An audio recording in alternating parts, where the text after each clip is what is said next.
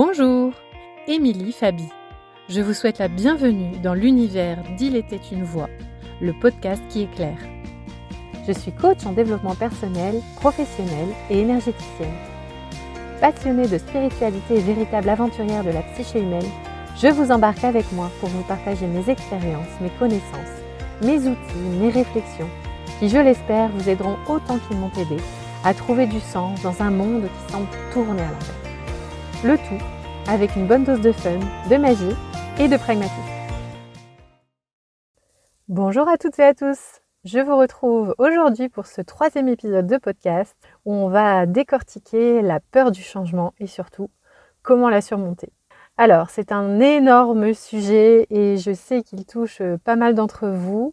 Euh, moi, la première d'ailleurs, hein, puisque euh, l'idée c'est aussi de vous faire part de mes expériences pour que ça puisse peut-être vous inspirer et vous démontrer que euh, rien n'est perdu, même si on a peur. Alors, comment va se décomposer cet épisode? J'ai dû euh, pas mal structurer puisqu'il y a beaucoup de choses à dire. L'idée n'étant pas de vous perdre, mais d'être un minimum euh, structuré et efficace. Alors, déjà, on va voir d'où vient cette peur. Comment elle se matérialise? Qu'est-ce qui motive le changement? Comment surmonter cette peur du changement? Et comme je vous le disais, je vais terminer en vous parlant de mon expérience personnelle. Donc pour commencer, déjà, d'où vient cette peur du changement? Donc il y a déjà deux cas de figure. Tout dépend si le changement est imposé, subi donc, ou voulu. Donc on va déjà commencer, quand c'est le cas de figure, on va dire le moins sympa, le moins funky qui soit, c'est-à-dire quand le changement est imposé. Un changement que vous subissez, quelque chose que vous n'avez pas choisi et qui s'impose de lui-même. Ça peut être euh, un déménagement, ça peut être euh, un changement de poste, ça peut être euh, une rupture, ça peut être plein de choses.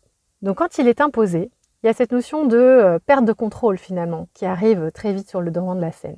Et donc je me suis reposée sur la courbe du changement de Kubler-Ross qui décompose un petit peu à la façon de, on va dire, de la courbe du deuil, la, courbe que va suivre le changement, la peur du changement et ce que ça va générer.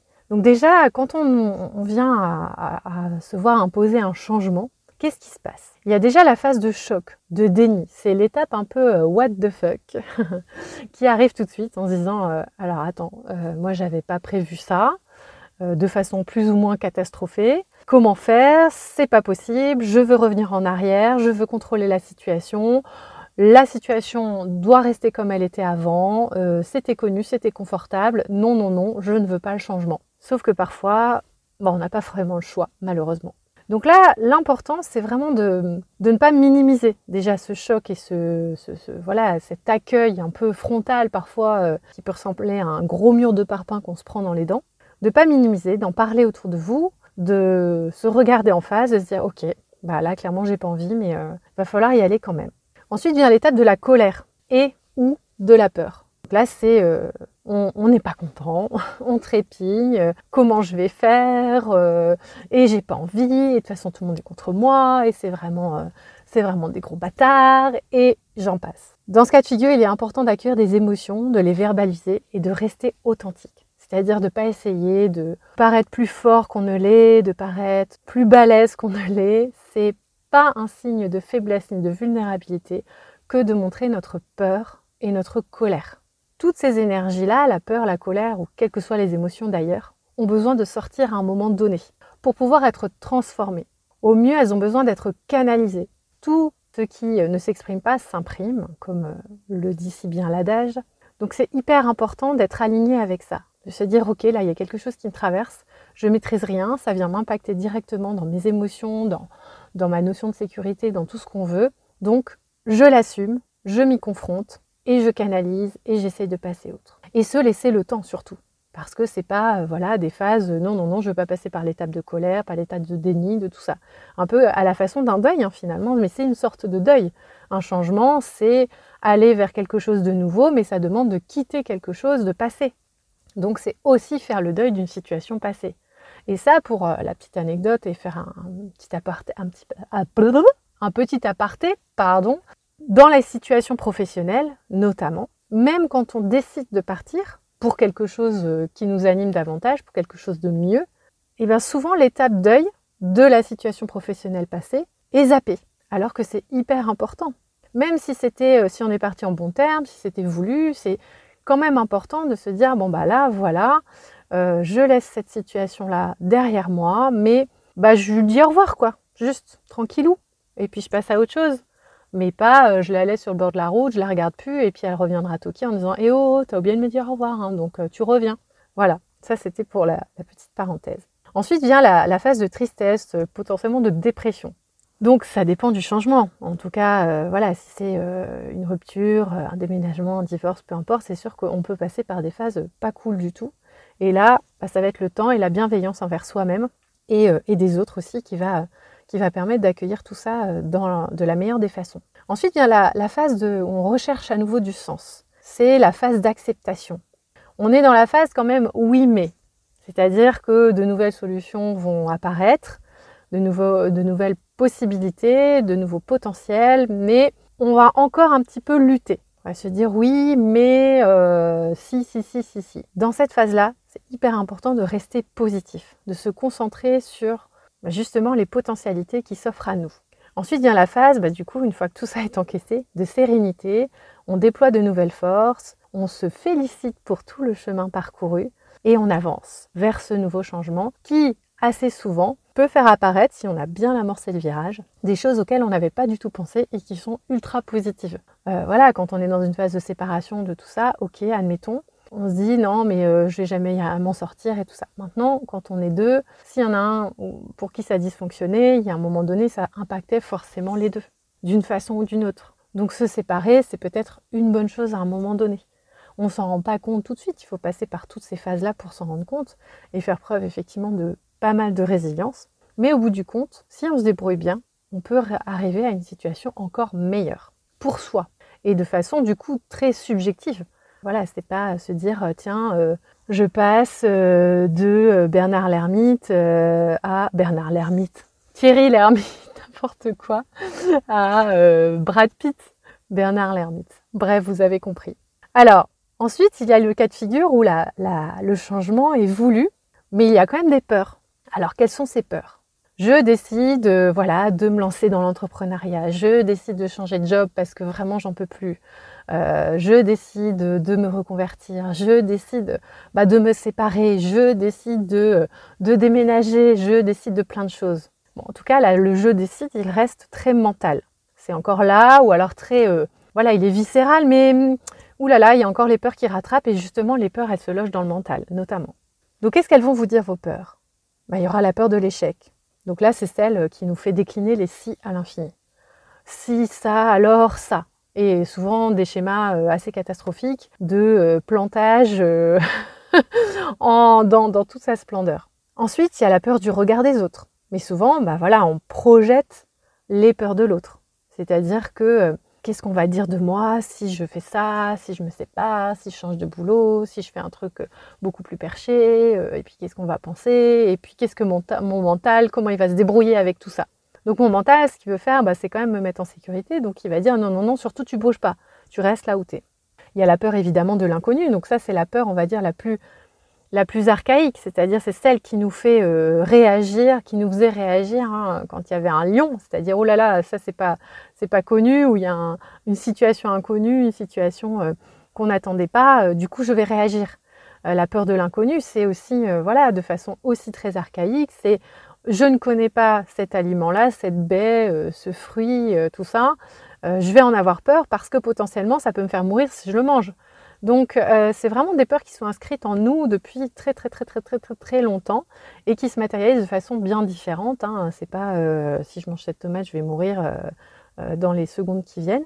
Mais donc, la peur de l'inconnu, c'est cette peur qui nous empêche de sortir de notre zone de confort qui est quand même inconfortable, ou du coup on va rester dans l'inconfort parce que au moins c'est connu. Il y a aussi la peur de l'instabilité matérielle, notamment si on veut engager un nouveau projet professionnel par exemple. C'est-à-dire euh, comment je vais faire euh, si je me mets, euh, voilà, je fais une rupture conventionnelle ou si j'ai pas de rupture conventionnelle, si j'ai, j'ai pas mes droits au chômage, si je suis pas certaine de gagner assez d'argent à la fin du mois, comment je vais faire? Bon, ce sont toutes les peurs, même les plus irrationnelles, sont légitimes dans notre réalité à l'instant T où on les ressent.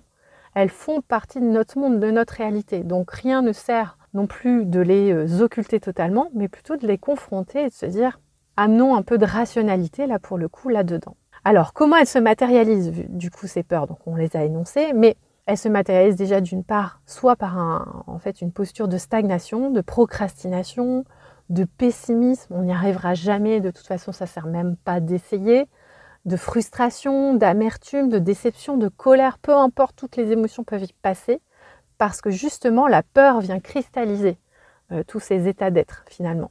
Il y a la peur aussi de laisser des gens euh, sur le chemin. Donc, bah oui, mais bon, si je décide de déménager, je vais euh, laisser ma famille, je vais laisser mes amis. Si je décide de changer de boulot, je vais laisser mes collègues. Il y a peut-être un lien de, loyauté parfois excessif avec son manager qu'on adorait ou avec, avec justement son équipe qu'on adorait ou peu importe. en fait, voilà, ne pas changer pour ne pas risquer de changer, de perturber l'environnement de l'autre. Donc ça fait encore une fois stagner. Et puis il y a aussi euh, cette peur qui fait que on ne sait pas par où commencer. Voilà, par quoi commencer. Je, je sens le changement arriver, j'ai envie du changement, parfois vraiment fort, fort, fort. Je sens que c'est la bonne voie, mais c'est tellement énorme que je ne sais pas comment m'y prendre. Et puis la question à se poser aussi, c'est qu'est-ce qui motive le changement? Parce que euh, parfois, même si c'est un changement qu'on veut, est-ce qu'on le veut vraiment? Ça, c'est une grosse question à se poser. J'entends par là, est-ce que c'est un réflexe de fuite? C'est-à-dire on fuit une situation qui nous enquiquine sérieusement, par exemple un boulot ou des managers ou je sais pas quoi, euh, voilà, un contexte professionnel qui nous gonfle de façon monumentale. Et du coup, on se dit, je vais chercher un autre boulot potentiellement le même, alors que même dans le boulot, on se, on se plaît pas vraiment dans la fonction même. Mais on va vouloir changer histoire de voir si l'herbe est plus verte ailleurs. Sauf que souvent, bah, non, pas forcément. Donc c'est est-ce que je fuis quelque chose ou est-ce que j'ai vraiment envie de changer de job? Est-ce que je me reconvertis par exemple parce que c'est vraiment ça ma voie, je pense que c'est vraiment ça ma voie, j'ai envie de tester? Ou est-ce que c'est parce que, euh, bah voilà, euh, quand j'étais comptable, euh, j'étais dans une structure qui me plaisait pas du tout, avec des collections, des patrons relous, et du coup, ben j'ai tout mis sur le dos de la compta. c'est pas un métier pour moi. Alors qu'en fait, si on enlève les collègues et les chefs chiants, on se rend compte que la compta, eh ben c'est quand même super, c'est quand même ce que j'adore. Bon, c'est pas mon cas, mais en tout cas, vous avez compris l'idée. Donc, est-ce que c'est un réflexe de fuite? Est-ce que c'est un réflexe, euh, pas un réflexe, mais est-ce que c'est un choix pour faire plaisir à l'autre et donc qui devient subi? J'ai regardé toute une série de, cauchemars en cuisine et souvent ce qui ressortait, c'était très symptomatique, c'est que c'était des couples qui prenaient le restaurant ensemble, mais il y en avait toujours un des deux qui le faisait pour faire plaisir à l'autre. Et du coup, le truc capotait complètement quoi. Et donc Etchebest, eh ben, il s'énervait, euh, il s'énervait fort fort fort et rouge rouge rouge. Donc, est-ce que c'est vraiment mon choix au final? Est-ce que moi je suis alignée avec ce choix-là? Ou est-ce que je le fais euh, J'ai l'impression que oui, c'est mon choix, mais finalement c'est un choix global et moi je m'y retrouve pas forcément. Donc encore une fois, parfois il y a des compromis à faire. Je veux dire, il y a un déménagement, euh, je suis un conjoint pour un changement de poste. Où je me situe par rapport à ce choix-là Est-ce que c'est vraiment un choix ou est-ce que finalement il devient subi et donc imposé et donc on passe par cette espèce de courbe de changement de Kubler-Ross dont je vous parlais tout à l'heure. Donc est-ce que c'est une réelle motivation alignée Ou est-ce que c'est du conditionnement extérieur? Je vais faire ce job, alors ça c'est, c'est le plus grand truc, je choisis de faire ce job, d'aller dans cette voie-là parce que euh, c'est bien socialement, parce que papa et maman, ça va leur faire plaisir, parce que si, parce que ça. Donc on est content d'avoir le job, on est content d'avoir le bon salaire, on est content d'avoir le gros, euh, le gros 4x4, je grossis les traits, mais, mais au final, est-ce que ça correspond à un vrai choix aligné? Du coup, j'en viens à, cette histoire de, choix aligné. Comment on fait un choix aligné? Et donc du coup, comment on neutralise cette peur du changement? Parce que le choix aligné, pour moi, il vient vraiment du corps, c'est-à-dire de son intuition, mais l'intuition au sens vraiment corporel. Alors là, je vous parle, j'essaie de, de, sans utiliser les termes de design humain, mais je m'appuie aussi beaucoup là-dessus parce que c'est il faut vraiment que je fasse un épisode là-dessus euh, très vite parce que vous comprendrez davantage les, éléments. Mais ça revient au même qu'on parle de, cet outil ou pas. Le choix, le, changement que j'ai envie d'amorcer, est-ce que c'est quelque chose qui vient soit des tripes, soit vraiment de mon intuition, cette espèce de petite voix subtile qui me dit ok c'est maintenant mon instinct, ou est-ce que je sens, j'ai la clarté que ouais ok c'est dans cette voie que je veux aller, et donc j'amorce le changement, et là Comment je fais pour surmonter toutes ces peurs? Parce que même si on est aligné avec un choix, avec un changement, eh bien toutes ces peurs-là, elles peuvent quand même apparaître. Et on a quand même à les surmonter. Donc on en vient du coup au, prochain point, c'est comment surmonter toutes ces peurs. Bah déjà, c'est prendre son temps. Alors, quand je dis prendre son temps, j'insiste bien sur le son temps, c'est-à-dire en fonction de sa propre temporalité. Pour moi, ma temporalité, par exemple, pour vous donner mon exemple concret, elle est dans l'instant. C'est-à-dire que plus j'attends, moins ça ira. Mais pour certains d'entre vous, le temps vraiment de, de, trouver la clarté, ça va mettre plusieurs jours, plusieurs semaines, potentiellement plusieurs mois, et ce ne sera pas forcément dans l'instant. Donc quand je dis prendre son temps, c'est pas ah là là, tu devrais euh, dormir dessus, réfléchir, faire des colonnes plus et moins. Bien au contraire, c'est trouver votre temporalité, celle qui vous dit ok, qui valide vos choix et vous sentez qu'en fait c'est là la bonne validation. C'est d'essayer de ressentir, de trouver ce sentiment, cette sensation physique, ce signal physique qui vous dit ok, ma poulette, mon poulet, t'es dans la bonne voie. Donc ça nécessite de bien se connaître et de revenir au corps. C'est aussi de se donner l'autorisation d'y aller pas à pas. Et parfois de passer à, la technique du ou au et. Et donc de passer à la voie du milieu. Je m'explique. Souvent on se dit, je vais faire ça, si je, je, je, vais vers ça, je dois lâcher ça. Donc c'est ça ou ça. Du coup, ça, ça nécessite d'abandonner quelque chose et donc de faire un choix presque drastique et euh, hyper engageant alors que peut-être il y a une voie du milieu qui permet de faire le et. C'est ça et ça. Prenons un exemple très concret. Je décide de me lancer dans l'entrepreneuriat pour tester euh, mon activité.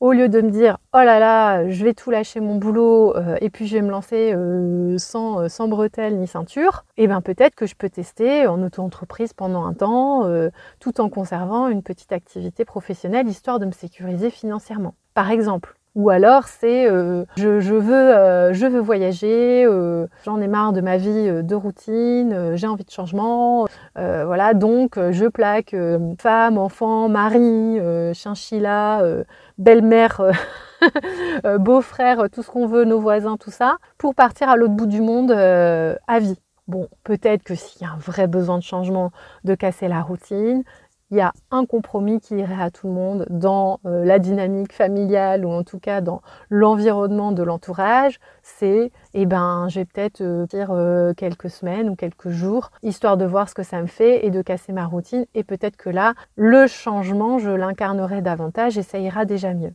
Donc c'est ça de passer par le et ou le ou, c'est complètement différent. Après, il y a aussi le gros pavé de se défaire du regard de l'autre. Se défaire du regard de l'autre, c'est se défaire de son jugement. Et surtout se défaire de ses projections, des projections, des peurs de l'entourage sur nous. C'est-à-dire que souvent, l'entourage va nous déconseiller ou nous conseiller d'aller dans une voie plutôt que dans une autre, mais sous son prisme. Une personne va avoir ses propres peurs, son propre bagage, sa propre réalité. Et donc c'est tout à fait différent une même situation qui va animer quelqu'un va terrifier une autre personne.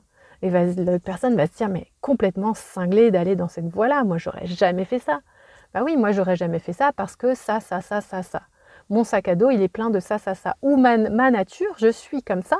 C'est un choix que j'aimerais pas faire. C'est un changement que j'aimerais pas opérer.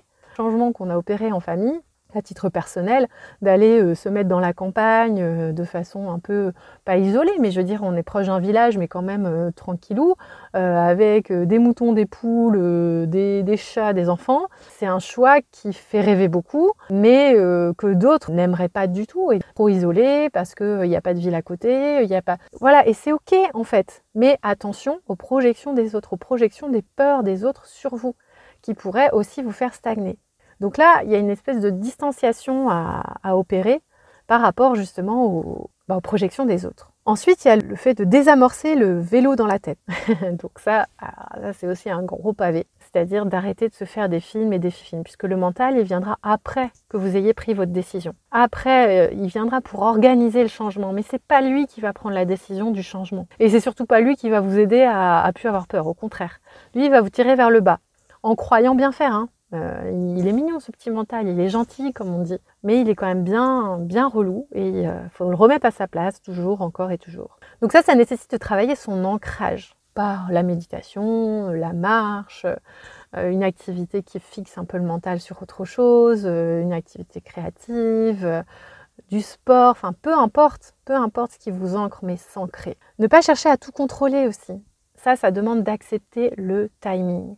Parfois, on a envie de changement, mais juste pour l'envie du changement. Changer pour changer, peut-être que ça n'apportera rien de bon sur le moment. Et si ça ne se fait pas à l'instant T, sans être dans une attitude attentiste et passive et fataliste, c'est attendre le bon moment. Mais attendre le bon moment, c'est encore une fois respecter sa propre temporalité. Pardon. C'est quand notre corps, finalement, l'intelligence du corps, notre espèce d'intuition, va nous dire, ok, là c'est bon, quand tout se mettra en place de façon fluide parce qu'on se sera écouté suffisamment, que du coup le bon timing viendra et les choses s'organiseront finalement presque d'elles-mêmes. Je vais vous faire part d'un petit exemple. Hein. Voilà, on avait avant d'arriver ici euh, dans notre nouvel environnement de vie à la campagne, on avait vraiment un projet qui nous a tenu en haleine pendant hyper longtemps. C'était un projet dans le Nord, on voulait racheter un ancien poney club, enfin bref. Euh. Moi au départ, je me suis dit, ah là là, alignement des planètes, cette maison elle est faite pour nous. Euh. et puis au final, très vite, rien ne s'est aligné, mais vraiment rien, il y a tout qui capotait, le propriétaire, ça allait pas, les, banques nous suivaient pas, enfin, il n'y a rien qui allait. Et on est resté accroché, enfin surtout moi, je sais pas, je suis restée accrochée sur ce projet euh, hyper longtemps.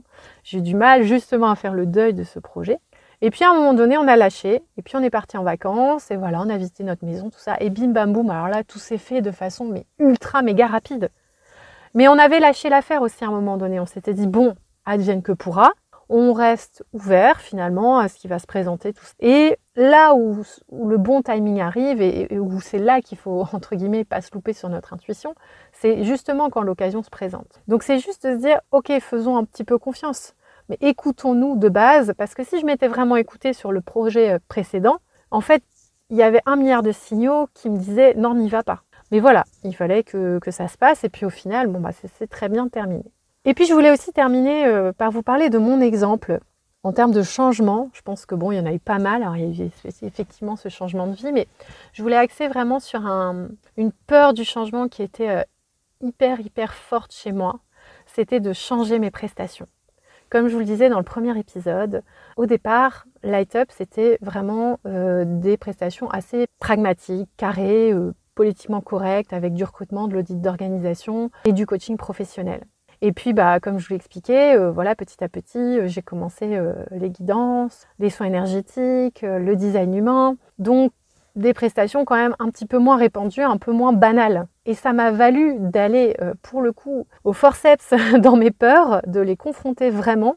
Parce qu'au fond de moi, je savais que c'était ma voix. Enfin, c'était quelque chose, une espèce d'appel clair et net. Et, j'avais vraiment envie de ça. Simplement, bah, j'ai dû attendre. J'ai dû aller à mon propre rythme même si j'avais cette conviction, et ben voilà, j'ai dû euh, quand même faire avec, j'ai dû composer, euh, il y a certaines peurs que j'ai dû détricoter, j'ai vraiment dû passer par des périodes hyper inconfortables. Ça me confrontait vraiment pour le coup au regard de l'autre, qu'est-ce qu'on va penser de moi, euh, moi qui voulais paraître voilà très sérieuse, pragmatique, avoir un bon statut social et tout ça. bah attends, avec mes cartes et mes soins énergétiques, je vais passer pour Madame Irma dans sa roulotte une espèce de saltimbanque sur laquelle on ne peut pas compter. Alors qu'en fait, aujourd'hui, j'ai l'impression d'aider beaucoup plus et beaucoup mieux les gens que j'accompagne qu'avant quand je râlais euh, sur euh, la plupart de mes candidats et de mes clients parce que je m'épanouissais pas du tout et que du coup c'est comme si ce que je dégageais attirait ce que je dégageais quoi c'est-à-dire que voilà j'étais euh, j'étais blasée donc j'attirais du blasage alors que là je peux pas dire toutes mes séances tous mes accompagnements sont source d'épanouissement pour le coup, je sais pas si peut-être un cas ou deux. Ah ouais, allez. Une personne à laquelle j'ai dit on arrête le coaching parce que je sentais que je me faisais clairement vampiriser. Et là, j'ai dit stop, on arrête. Mais sinon, peut-être une autre personne, on va dire, allez. Mais sinon, à chaque fois, je suis hyper ravie des personnes que je rencontre et c'est une chance, une chance pardon, inouïe. Donc, j'ai dû, on va dire, fonctionner en sous-marin j'ai dû creuser, euh, comment expérimenter, euh, vraiment connaître mes sujets, apprendre, me former à ma façon. Et puis voilà, pas forcément, j'ai 12 euh, milliards d'heures de formation, Reiki ou je sais pas quoi, énergétique et machin. Mais en tout cas, de faire mon expérience de mon côté parce que ça, c'est un processus de sécurisation qui m'est propre. Donc à vous de trouver le vôtre. Moi, ce qui me sécurise, c'est d'en connaître suffisamment et d'avoir assez expérimenté pour me dire, OK, il y a quelque chose. je peux tester et surtout je peux l'utiliser pour les autres. Après, bon bah voilà, c'était d'aller me sécuriser via le regard des autres. Mais maintenant, finalement, c'est plus du détachement de me dire, ben, les personnes qui adhèrent pas, j'arrête d'y aller avec mon bâton pèlerin pour essayer de, de professer la bonne parole. Là, c'est, ben, viennent à moi les personnes avec qui ça résonne et c'est ok. Et celles avec qui ça résonne pas, ça veut pas dire que je dois pas leur parler et qu'elles sont euh, elles sont pas valables. Bien au contraire, c'est juste un prisme de réalité différent qui n'empêche pas qu'on s'entende bien, qu'on se marque, voilà, plein d'autres choses. Mais juste sur ce plan-là, on n'est pas euh, raccord et c'est pas grave en fait. C'est tout à fait normal. Donc c'est aussi d'abandonner l'envie de vouloir plaire à tout le monde. Donc aujourd'hui, bah, je passe d'auditrice financière à coach professionnel à énergéticienne, euh, cartomancienne, euh, analyse euh, qui fait des analyses en design humain. et je trouve ça juste absolument dingue et, pour le coup, je suis hyper fière parce que ça ne plaît pas à tout le monde, clairement pas. Ça parle pas à tout le monde, clairement pas. Mais j'ai mes yeux à moi qui brillent en fait. Et j'attends pas. Alors si j'attends. J'adore quand les yeux de, euh, voilà, des personnes que j'accompagne brillent aussi suite à, des séances, mais c'est d'abord les miens que je veux voir briller, parce que c'est ça l'important. Finalement, avec tout ça, à travers tout ça, donc ça fait déjà 29 minutes, c'est long, mais le sujet est énorme, donc on pourrait encore y passer du temps.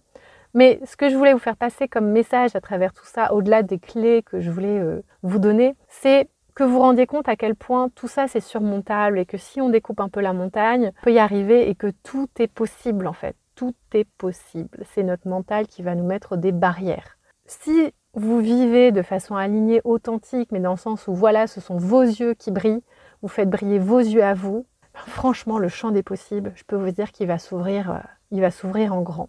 Voilà le message que je voulais vous faire passer. J'espère que ça va vous parler. En tout cas, si vous avez des questions, si vous voulez échanger sur le sujet, je reste bien entendu à votre disposition. Si vous souhaitez que je vous accompagne dans cet alignement, cette connaissance de vous-même, cette quête de sens qui vous anime et potentiellement ces phases de changement, de transition, qu'elles soient personnelles ou professionnelles, de nettoyage aussi énergétique, peu importe. En tout cas, je suis là. Si on parle de sens et d'authenticité, d'alignement, j'ai dans ma boîte à outils plein de choses qu'il vous faut. Je vous remets tout ça dans le descriptif. Je vous souhaite plein plein de bonnes choses. Je vous dis à très bientôt. Je vous donne un petit aperçu de ce qui va se passer dans le prochain épisode. On parlera de ma rencontre avec les cartes. Cartes et oracles, donc Tarot Marseille, oracle et tout ça. Voilà pour le petit spoiler. Je vous souhaite plein plein de bonnes choses et je vous dis à très bientôt.